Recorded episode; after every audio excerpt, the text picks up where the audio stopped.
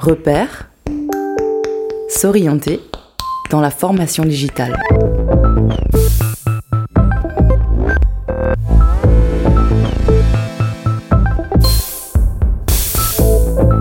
Repère.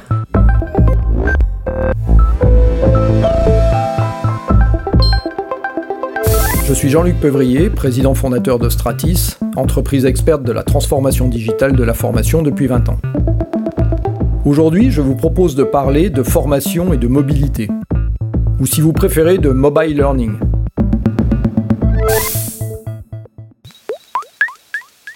S'il fallait définir le mobile learning en quelques mots, nous pourrions dire qu'il est justement le contraire d'une formation en salle de cours, assise et passive. Mais encore faut-il comprendre que l'arrivée d'Internet dans les dites salles de cours au début des années 2000 était synonyme de nombreuses contraintes. L'accès au réseau mondial s'effectuait dans la plupart des cas par des liaisons filaires. Il faut donc imaginer des ordinateurs de bureau reliés par des câbles, regroupés dans une ou des salles dédiées. Configuration qui paradoxalement n'a pas complètement disparu. Si par chance quelques bornes Wi-Fi étaient déployées, elles n'étaient pas forcément accessibles à tout le monde. L'une des raisons était le coût élevé des équipements, ce qui en faisait leur rareté. Donc, quand on parlait de FOAD dans les établissements de formation, cela signifiait dans le centre ou à domicile, voire dans l'entreprise depuis le poste de travail du salarié.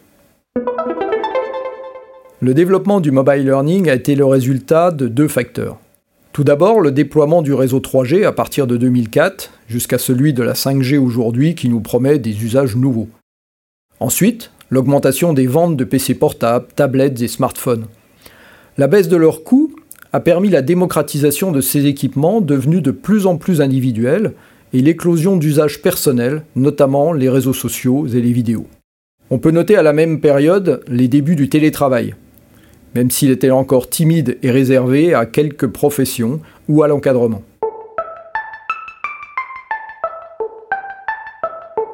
Certains se rappelleront sans doute cette question que l'on posait dans les années 90 à quelqu'un qui vous téléphonait.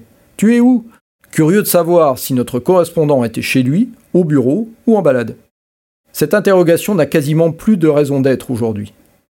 Les apprentissages et le métier de formateur s'exerçant en entreprise, à domicile ou de n'importe quel lieu. La crise de la Covid-19 a à la fois accéléré et légitimé les pratiques du nomadisme. Même s'il est important de valoriser les bienfaits des temps en présence et la nécessité d'imposer des garde-fous au télétravail. Mais le constat est là. Aujourd'hui, on peut travailler et se former à tout moment, de n'importe où, avec n'importe quel équipement et pour réaliser n'importe quelle activité. Ce sont ces situations que résume l'acronyme anglophone ATAWADAC, ce qui veut dire Anytime, Anywhere, Any Device, Any Content.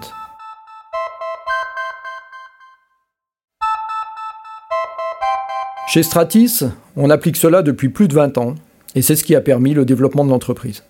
Dans les années 2010 est apparue une tendance nouvelle dans les entreprises, un phénomène, dirait-on, qui va un peu plus gommer la différence entre temps personnel ou activité personnelle et temps de travail. Il est connu sous le nom de BIOD, Bring Your Own Device, soit en français, apporte ton propre équipement. Qu'est-ce que c'est? Eh bien, constatant que les salariés utilisaient de plus en plus leurs propres équipements pour travailler ou téléphoner, les entreprises les ont poussés à adopter cette tendance. Dans les établissements de formation, il y a bien longtemps qu'enseignants, formateurs ou intervenants externes utilisent leur propre PC, se facilitant ainsi la vie entre les temps de préparation et les temps d'animation. Du côté des apprenants, si le mot BIOD n'est pas utilisé, il n'empêche que c'est bel et bien une voie qui est explorée, car elle présente les mêmes avantages que pour les entreprises.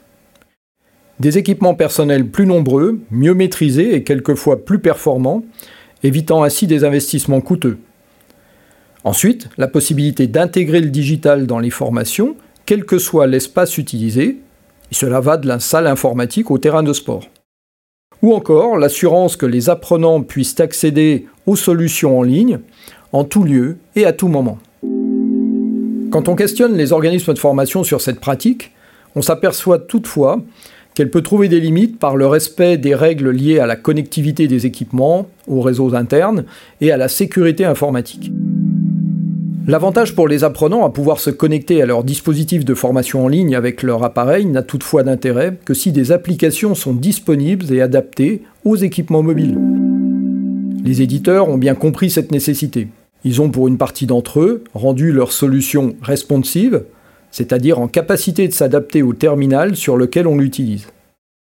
Mais de nouveaux éditeurs et prestataires de services sont apparus sur le marché, proposant des applications et des dispositifs complets de formation en ligne conçus avant tout pour le mobile.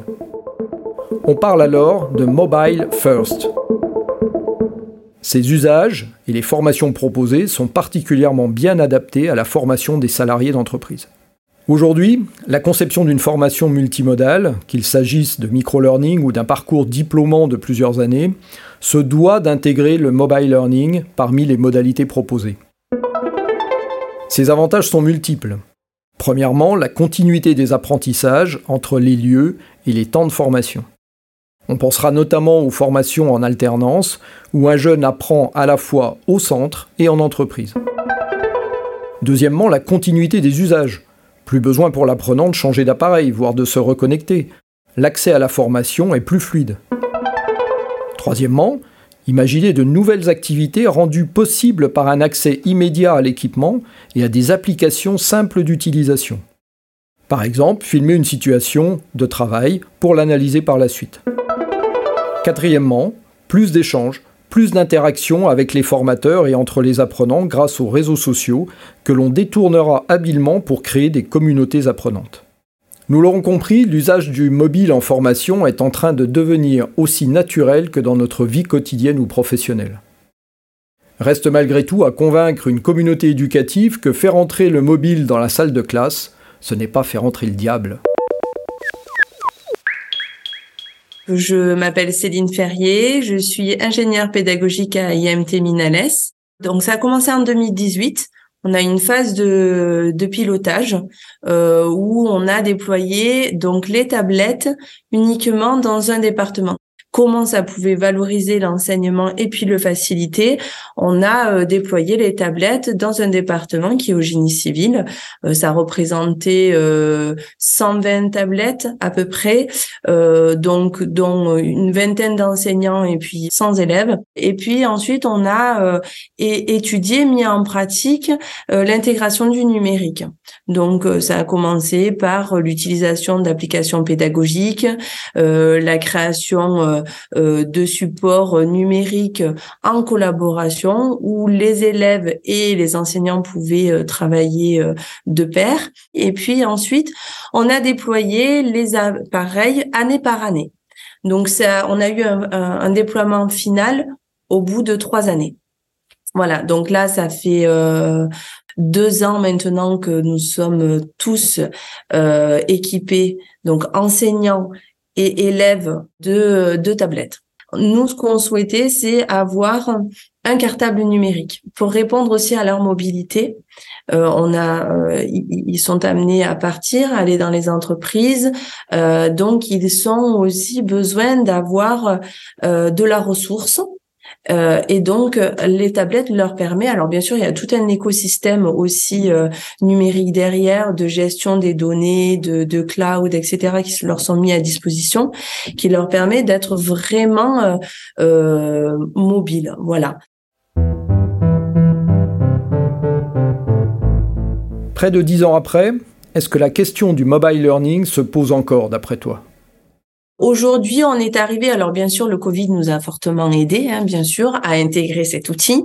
Euh, Aujourd'hui, nous avons 60% des enseignants qui utilisent euh, euh l'évaluation euh, en continu avec des outils. Euh, on a aussi notre plateforme LMS qui s'est vraiment développée. Ensuite, au fur et à mesure, on voit que quand même cet outil est facilitateur de euh, d'utiliser euh, du numérique puisqu'on a des on a aussi à côté de ça euh, des outils applicatifs qui vont nous permettre de faciliter justement l'intégration du numérique. Rarement. On utilise le tableau blanc. Euh, alors euh, ça peut être whiteboard, mais ou, un PDF ou ils vont directement noter sur leur euh, leur PTT. Et voilà. Moi j'ai des enseignants qui me disent ah mais je comptais pas l'utiliser, mais quand je suis arrivée un jour, eh ben j'avais oublié mon PC et donc où j'ai oublié ma clé et donc j'avais tout sur ma tablette et j'ai pris la tablette et le jour où il a pris la tablette, ben, il y reviendra plus en arrière. Il y a aussi cette harmonisation des outils qui est indispensable. L'échange est plus facile. C'est comme euh, lorsque l'on crée un support vidéo, il faut d'abord se dire que tout le monde va pouvoir le télécharger, tout le monde va pouvoir l'écouter. Là, c'est pareil. On est sur de la du même outil, donc euh, ils vont pouvoir euh, uniquement juste rentrer des personnes et puis ils collaboreront. ils seront sur du document instantané ou voilà. Et puis, de toute façon, il faut que tout le monde trouve son avantage. Personne n'a la même utilisation. On va commencer d'abord parce que on a besoin de changer sa pratique, d'améliorer son enseignement. Donc, on se demande en quoi il va nous servir l'appareil. Et c'est comme ça qu'on a travaillé à l'école. Comment je vais améliorer mon enseignement? Quelle va être la, la plus-value sur mon enseignement d'intégrer du numérique?